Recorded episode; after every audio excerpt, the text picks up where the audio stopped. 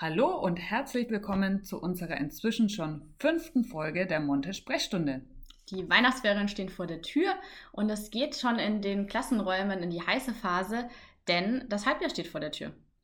Genau, und zum Halbjahr müssen die Lehrer natürlich schauen, dass sie alle Noten noch zusammenbekommen, damit das Halbjahreszeugnis dann ausgestellt werden kann. Hast du schon alle Noten?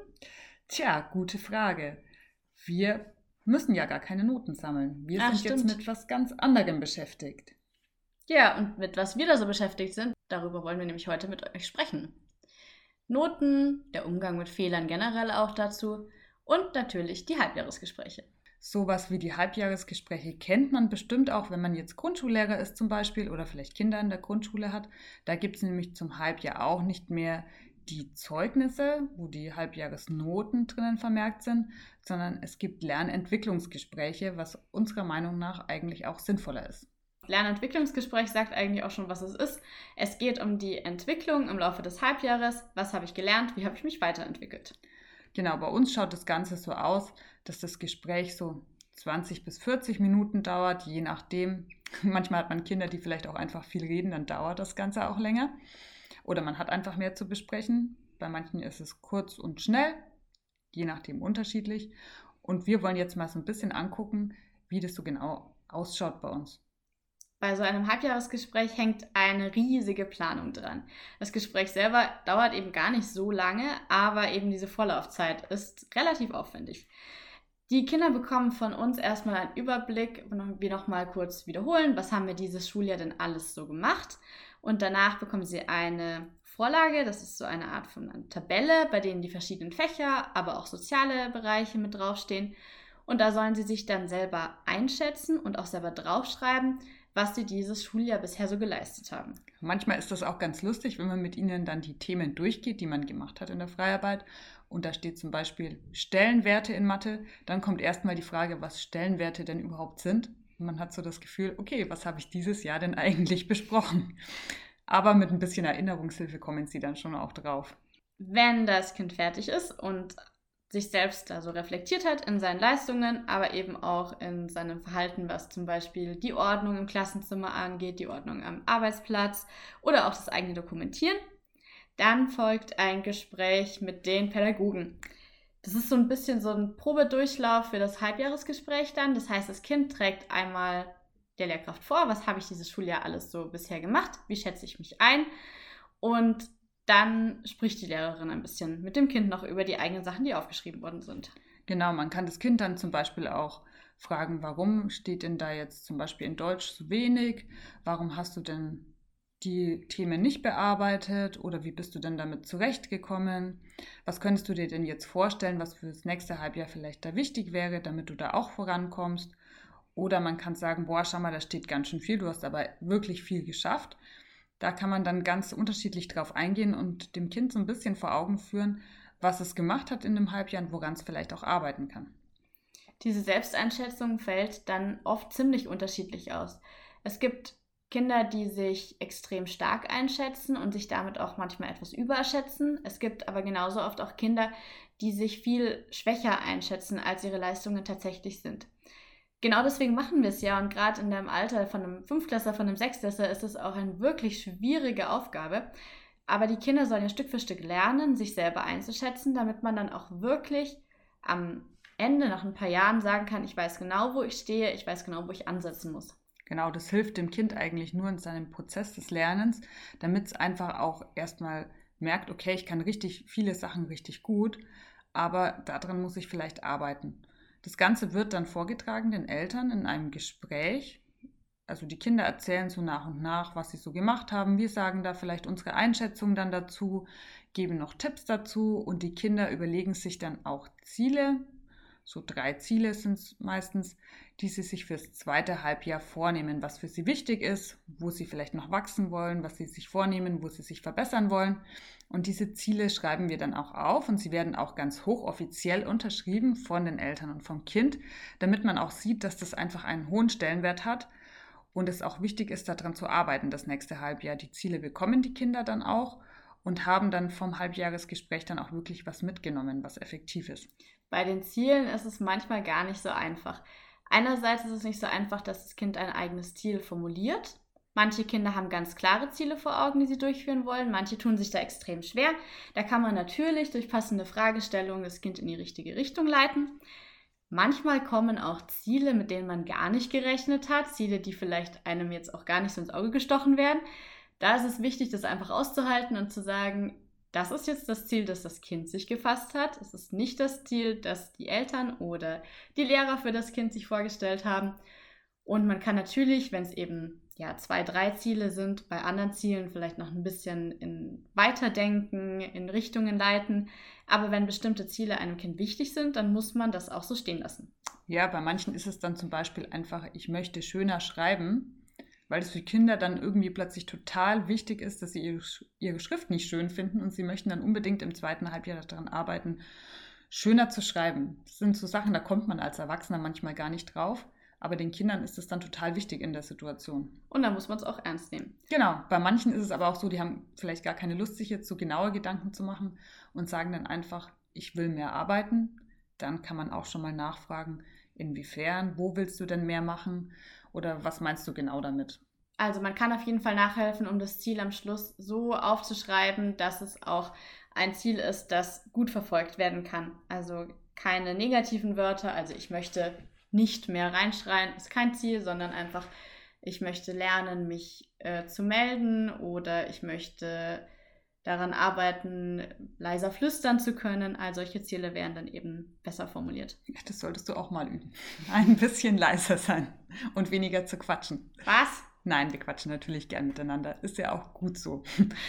Aber die Selbsteinschätzung ist insgesamt was, das ist jetzt nicht nur uns wichtig, sondern wir haben da auch mal so ein bisschen nachgeforscht und nachgeschaut, wo kommt es denn noch so vor. Und gerade bei Hattie merkt man, dass die Selbsteinschätzung auch ein ganz, ganz wichtiger Faktor für gelingendes Lernen ist. Hattie hat in seinen Studien nämlich herausgefunden, dass die Selbsteinschätzung des eigenen Leistungsniveaus einer der wichtigsten Faktoren für ein gelingendes Lernen ist. Das bedeutet, nur wenn ich selber weiß, bei welchem Stand ich mich gerade befinde, bei welchem Leistungsstand, dann kann ich auch sinnvoll weiterlernen, was ja eigentlich total logisch ist. Da gibt es auch ganz wichtige Leitfragen, die Hetty nennt, die man mit dem Kind besprechen kann. Die fließen bei uns auch so ein bisschen mit in den Zielen mit ein und in dem Gespräch. Zum einen ist die Frage natürlich wichtig, wohin gehst du? Also wohin willst du überhaupt kommen? Es ist ja immer wichtig, sich auch ein Ziel zu setzen. Dann, wie kommst du voran? Da ist es dann wichtig, sich Gedanken zu machen, wie kann ich dieses Ziel, das ich mir gesteckt habe, erreichen. Also nicht einfach drauf losrennen und dann feststellen, ich weiß eigentlich gar nicht wie, sondern sich erstmal einen Plan machen, wie komme ich dahin, wie kommst du voran und wohin geht es als nächstes. Sich also schon überlegen, wohin geht es dann weiter, wenn ich dieses Ziel erreicht habe oder welche weiteren Ziele habe ich noch. Übrigens, jetzt hier mal so als ähm, unbezahlte Werbung. Wenn sich jemand dafür interessiert, die Zusammenfassung der Hattie-Studien gibt es in einem ganz tollen Buch von Klaus Zierer, Hattie für gestresste Lehrer. Und da kann man auch nochmal diese ganzen Studien zusammengefasst sehen. Wir verlinken es mal in den Show Notes. Wen es interessiert, der kann da mal nachschlagen. Genau, kann man gut nebenher lesen, auch wenn man gerade ein gestresster Lehrer ist, der eigentlich viel zu tun hat. So ist es, das sind wir ja immer. Ein weiterer Faktor, der für eine gute Selbsteinschätzung wichtig ist, ist die Selbstwirksamkeit. Selbstwirksamkeit, was ist das überhaupt? Unter Selbstwirksamkeit versteht man, dass man die eigene Überzeugung hat, dass man Situationen, Herausforderungen schaffen kann. Stichwort ist dabei der Psychologe Albert Bandura, der sich eben mit dieser Selbstwirksamkeit da besonders auseinandergesetzt hat und eben bei der kognitiven Psychologie sehr viel nachgeforscht hat. So, was bedeutet es jetzt, aus eigener Kraft schwierige Situationen und Herausforderungen zu schaffen? Und wann kommen wir denn überhaupt in solche Situationen? Ein typisches Beispiel für so eine Herausforderung wäre jetzt bei einem Schüler, wenn man so zurückdenkt an die eigene Schulzeit, natürlich eine Schulaufgabe oder ein Test. Davon haben die Kinder ja ganz schön viele in der Regelschule auch und müssen diese Tests eben schreiben. Und mit dem Test haben sie dann eine Rückmeldung, wie ist ihr Leistungsstand gerade, ob sie die Prüfungen ähm, bestehen können, die gerade gestellt werden. Aber wie geht es dann weiter? Da fehlt dann eben dieser Dialog mit dem Lehrer. Wie kannst du jetzt weiterarbeiten? Wie kommst du voran? Ich empfinde es manchmal sogar wie so ein Teufelskreis. Wenn man den ersten Sechser in einer Schulaufgabe, in einem Test kassiert hat, dann sinkt die eigene Motivation extrem. Der Dialog, wie du gerade gesagt hast, findet eben eigentlich nicht statt. Es sind ja nur die Fehler markiert anhand von Punkten und manchmal steht noch ein kleiner Satz drunter, aber es findet ja eigentlich im Regelfall kein Gespräch darüber statt, wie kann ich mich jetzt steigern. Das heißt, mir wurde einfach nur gesagt, du hast es jetzt nicht gut gemacht. Jetzt zu Hause habe ich dann vielleicht das Gefühl, Thema Selbstwirksamkeit, ich habe nicht mehr das Vertrauen, dass ich diese Situation meistern kann. Also dieses Fach ist für mich jetzt eine Herausforderung, der ich mich nicht gewachsen fühle. Ich kann nicht weiter daran arbeiten, ich kriege eine Lernblockade und kassiere die nächste schlechte Note. Und somit wird das dann mein Hassfach und im, ja, im schlimmsten Fall bis zum Ende der Schullaufbahn schreibe ich dann da meine schlechten Noten. Genau, es ist wie so eine Spirale. Man weiß eigentlich sowieso genau, jetzt kommt dann wieder ein Test und ich bin sowieso wieder schlecht in diesem Test.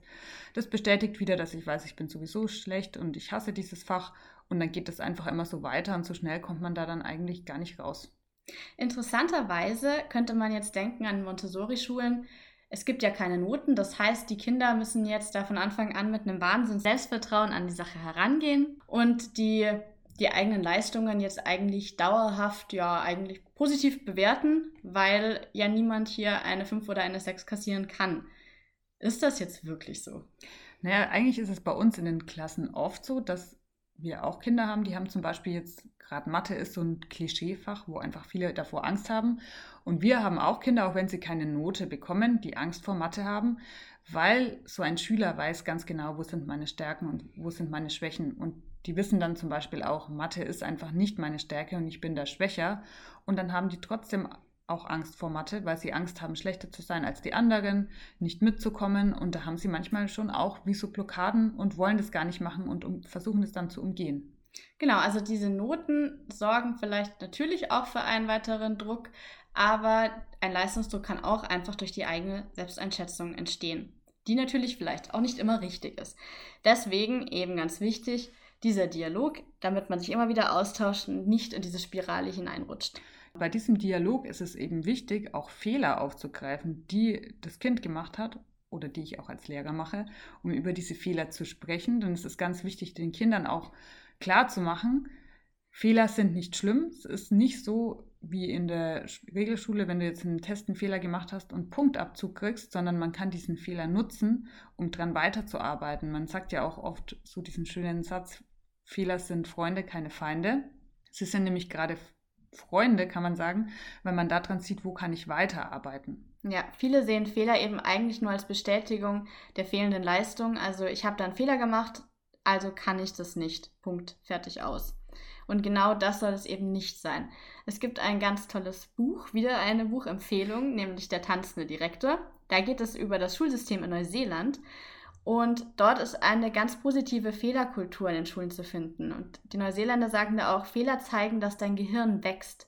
Also wenn ich Fehler mache, bedeutet das, ich habe mich damit so intensiv beschäftigt, dass ich auch wieder an Grenzen stoße und die dann weiter bearbeite, meinen Fehler verbessere und weiterkomme.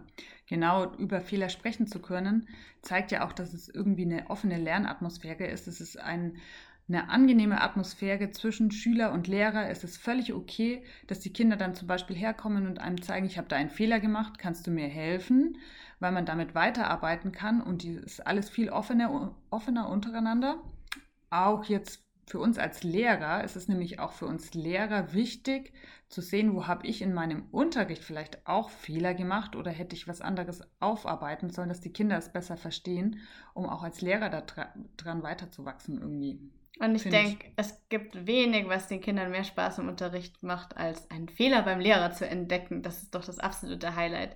Wenn man da mal etwas korrigieren kann und dann als Lehrer man zugeben muss, ups, ja, da habe ich gerade einen Fehler gemacht. Gut, dass du es mitbekommen hast. Ja, das ist natürlich super toll für die Kinder. Ich finde, auch als Lehrer merkt man bei den Halbjahresgesprächen, die wir ja schon hatten, die sind oft nicht nur für die Kinder gut, sondern auch für uns als Lehrer, weil man da schon oft manchmal sieht, okay, bei dem Thema, das muss ich das nächste Mal vielleicht anders aufarbeiten. Da hatten viele Probleme oder es ist nicht so angekommen. Das hilft mir selber ja dann auch, um das das nächste Mal nochmal anders zu probieren. Was? Ich würde sagen, wenn Kinder, also wenn die ganze Klasse das Thema nicht verstanden hat, dann hat wohl die ganze Klasse nicht aufgepasst. Ich als Lehrer habe natürlich sowieso immer recht. So ist es.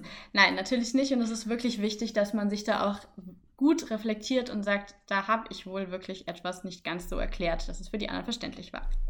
Was ich auch wichtig finde, ist, dass wenn man diesen Dialog mit dem Kind hat, also dieses Vorgespräch beim Halbjahresgespräch, dass gerade so leise Kinder in der Klasse, die einem vielleicht manchmal so ein bisschen sonst gar nicht auffallen oder durchrutschen würden, auch diesen Moment für das Gespräch haben. Und da kommen ganz oft Sachen auf, die jetzt im Schulalltag gar nicht so aufgefallen wären, also Themen, die man noch genauer besprechen muss, aber vielleicht auch irgendwelche sozialen Probleme, die, für die man sonst keine Zeit hat und für die so ein ruhiges Kind eben auch sich die Zeit nicht nimmt, weil es sich zum Beispiel nicht traut, sich zu melden. Genau, und da ist auch dieses ruhige Kind einfach mal voll im Fokus, weil ich bespreche mit ihm vor, es ist auch mit den Eltern und mir dann im Gespräch im Mittelpunkt und es ist dann einfach auch mal was ganz was anderes.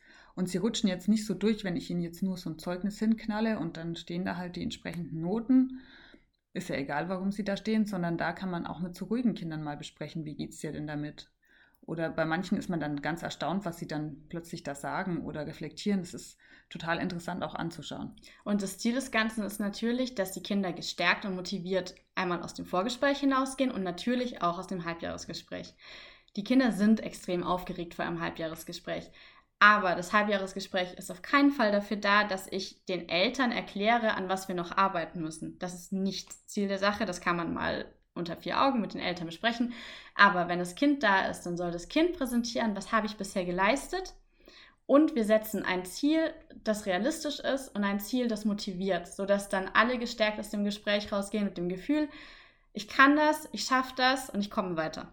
Genau, das Kind steht also so richtig im Mittelpunkt und das ganze Gespräch geht vom Kind aus und nicht so das, was wir als Erwachsene ihm jetzt nur aufdrücken.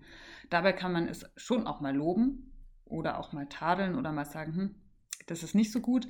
Aber Lob und Tadel sollte man insgesamt auch im Unterricht sehr gezielt einsetzen. Wenn ich jetzt zum Beispiel nämlich so ein Lehrer bin, der jede Kleinigkeit lobt und ständig nur lobt, irgendwann ist das Lob dann auch nichts mehr wert, weil sie sich denken, sie sagt ja sowieso, es ist alles super toll. Genauso, wenn ich jetzt die ganze Zeit nur schimpfe, dann haben sie irgendwann auch keine Motivation mehr, weil ich ja immer was zum Verbessern habe.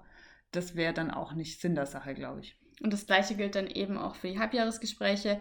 Lob und Tadel nur in begrenzten Mengen einsetzen und eher durch ein fragendes Gespräch, also durch Fragen, die das Kind dann ein bisschen weiterleiten können, versuchen, dass das Kind selber eben da auf einen positiven Weg kommt und sich aber dann auch selber gut einschätzen kann und das genau die Mitte findet, wo es wirklich steht. Wir sehen also so ein Dialog von Lehrer und Schüler ist ganz, ganz wichtig im Lernprozess.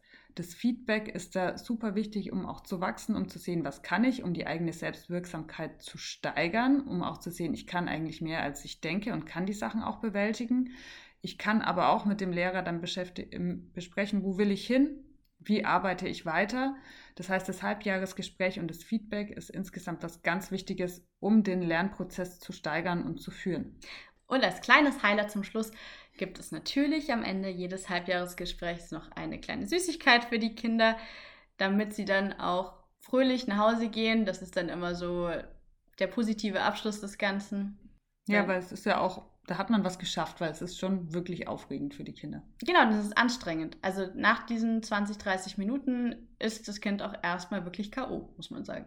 Ja, geht einem vielleicht selber auch so, wenn man jetzt mal mit anderen reflektieren muss und drüber sprechen muss, was habe ich geschafft, woran kann ich arbeiten. Das ist einfach was, das ist anstrengend und das ist auch so eine kleine Hürde, die man erstmal überwinden muss, an der man dann aber wachsen kann. Wir wollen natürlich auch bei unserem Podcast weiter wachsen und deswegen fänden wir es total cool, wenn ihr uns Feedback gebt. Ihr könnt natürlich auch gerne Fragen stellen oder uns sagen, welche Themen euch weiter interessieren würden, sodass wir uns eben da auch ein bisschen steigern können. Dafür wären wir euch auch dankbar. Wir freuen uns natürlich auch über viel Lob. Und Sternchen. Ja, naja, die sind bei uns in der Montessori-Pädagogik nicht so gerne gesehen, Julia. Aber in dem Sinne, mit Sternchen sind wir ja auch schon beim Thema. Wir wünschen euch schöne Weihnachten und sehen uns nächste Woche wieder bei der Monte-Sprechstunde.